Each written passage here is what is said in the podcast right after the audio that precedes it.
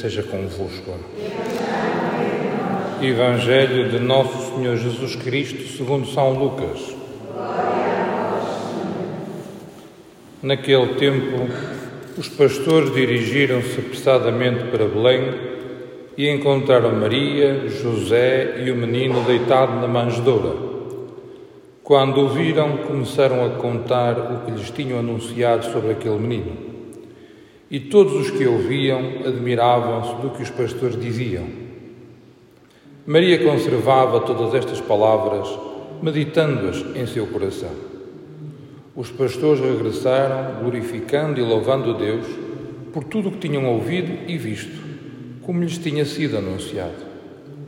Quando se completaram os oito dias, para o menino ser circuncidado, deram-lhe o nome de Jesus, indicado pelo anjo antes de ter sido concebido no seio materno. Palavra da salvação.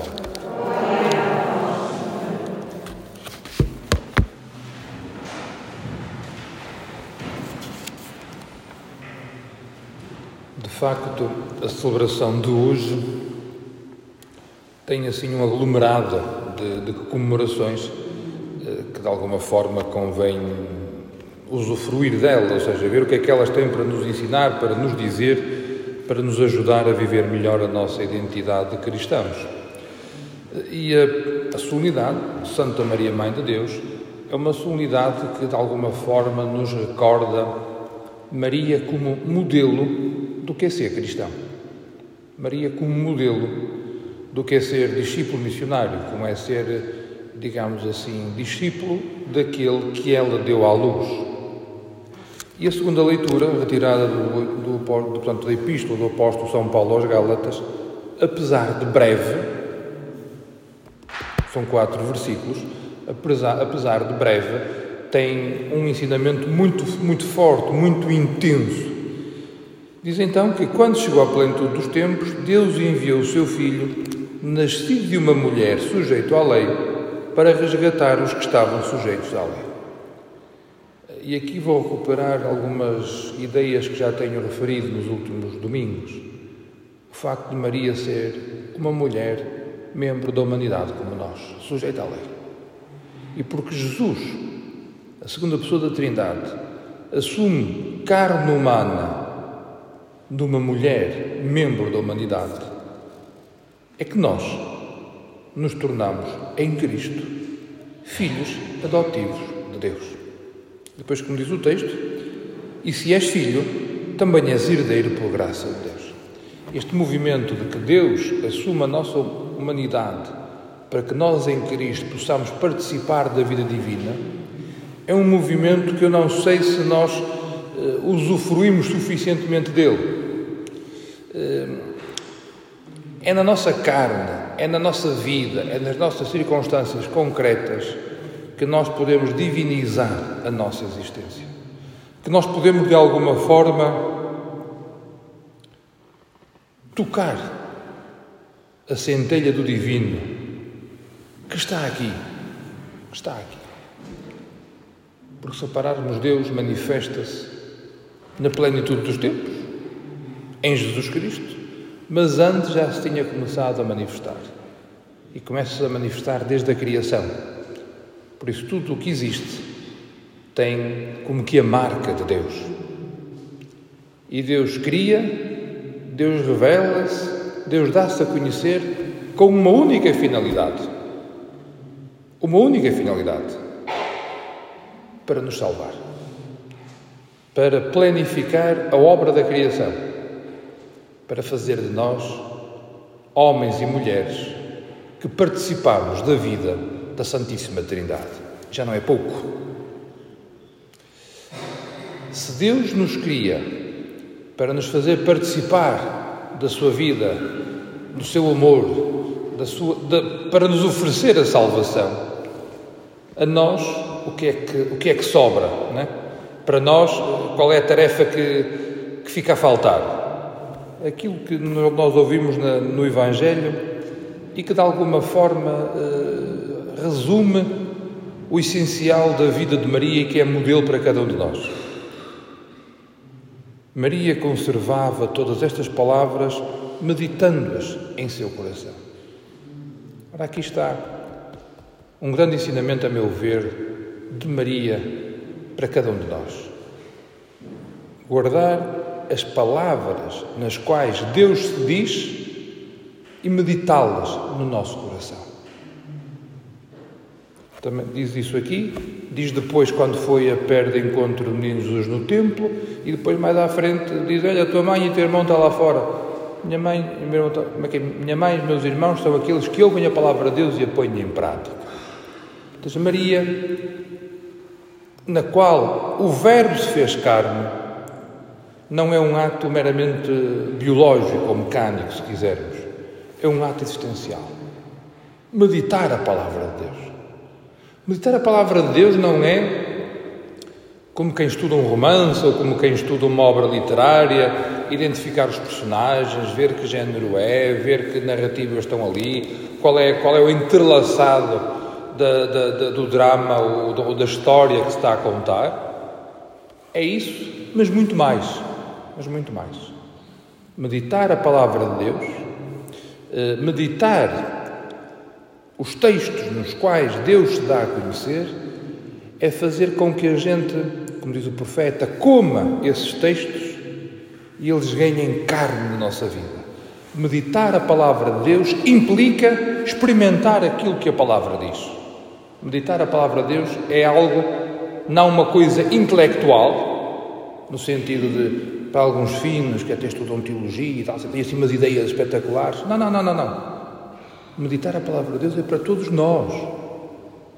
Ouvindo a palavra de Deus, identificando aquilo que a palavra de Deus diz a cada um de nós hoje e pô-lo em prática na nossa comunidade. E ao pô-lo em prática na nossa comunidade, nós, uns com os outros, vamos percebendo até que ponto a compreensão que temos ou não da palavra de Deus é, é assertiva ou então são ideias malucas da nossa cabeça. Às vezes também acontece.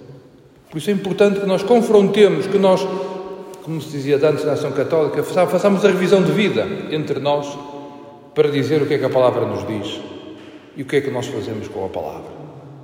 Ou, melhor, o que é que a palavra nos leva a fazer para sermos mais exatos. E então, meditando a palavra de Deus dia após dia, nós tomamos consciência de algo que a primeira leitura nos diz. Portanto, o, o, o Arão abençoa em nome de Deus, dizendo: O Senhor te abençoe e te proteja, o Senhor faça brilhar sobre ti a sua face e te seja favorável. O Senhor volte para ti os teus olhos e te conceda a paz.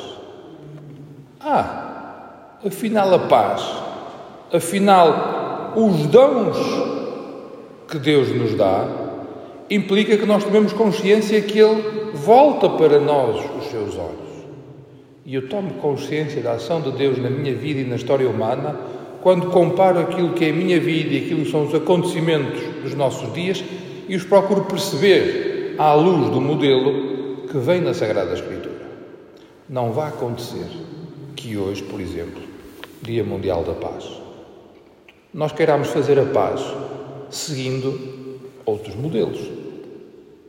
Podemos querer fazer a paz seguindo, por exemplo, um modelo bélico, ou seja, há paz quando não há guerra, quando não há conflito. Podemos querer fazer a paz ao estilo da diplomacia internacional. Vamos fazendo concessões, vamos tratando toda a gente com, com, com pezinhos de lá e tudo mais para, para que as pessoas não se irritem ou irritem-se pouco para manter a paz. Ou então vamos fazer a paz ao estilo de Jesus Cristo. Fazer a paz ao estilo de Jesus Cristo é Conhecer, compreender, perdoar e integrar. Conhecer e compreender aquilo que nos está a acontecer. Não, desculpem a expressão, não fazer leituras ingênuas e superficiais da realidade, eh, como se tivéssemos uma atitude assim muito ingênua, infantil para olhar o mundo. Há que olhar o mundo com a sua dureza, com a sua verdade, com a sua beleza e com os seus problemas. Há que compreendê-lo. Há que perceber por dentro a causa dos problemas. Isto não é uma coisa individual, é uma coisa que nós fazemos em comunidade. E depois é preciso perdoar. Perdoar não no sentido apenas de aqueles que me fizeram mal, eu vou perdoá-los. Perdoar é muito mais do que isso. Perdoar é tomar consciência dos vazios que nos habitam, é tomar consciência das fragilidades que nós temos e deixar que Deus cure, planifique e liberte. Perdoar é deixar, em bom rigor, perdoar é deixar que Deus complete em nós a obra da criação. Em caso de dúvidas, escutemos o que diz o Salmo 50, que nós, a maior parte, a maior parte das sextas-feiras do ano, costumamos lê-lo na, nas laudes. Perdoar é deixar que Deus me cure, me liberte, me salve. E então sim, eu sou capaz de viver em paz. Viver em paz não implica esquecer o passado, implica integrá-lo. Neste sentido, somos o que somos, superamos o que superamos, Deus fez em nós o que fez e nós estamos gratos. Porque quem não tem memória do passado não tem gratidão. E quem não, quem não tem gratidão não é capaz de viver humanamente em, em comunidade. Sem memória não há gratidão. E integrar aquilo que é a nossa vida, aquilo que foram as nossas, as nossas conquistas e as nossas dificuldades, implica ter memória. E depois, quando olhamos para trás, vemos que aquilo que nós conseguimos, mais do que resultado das nossas capacidades e das nossas boas ideias, é resultado de alguém, de algo, de alguma circunstância que nos foi oferecida para nós próprios podermos viver esta plenitude.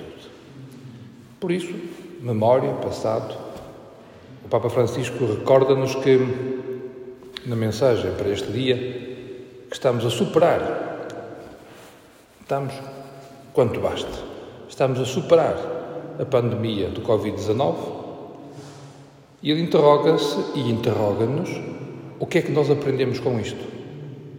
O que é que aquele ímpeto de solidariedade e de, digamos assim, de, aquele sobressalto na humanidade, os bons sentimentos que ela gerou em nós, mas também os problemas que nos deixou, o que é que com o Covid-19 nós aprendemos sobre nós sobre a humanidade e sobre o mundo em que vivemos.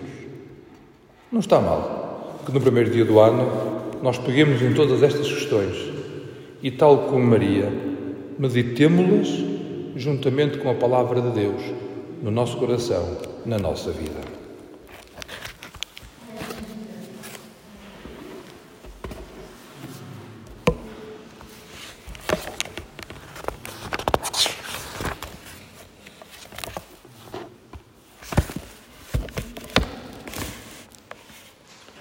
Processemos a nossa fé. Creio em um só Deus,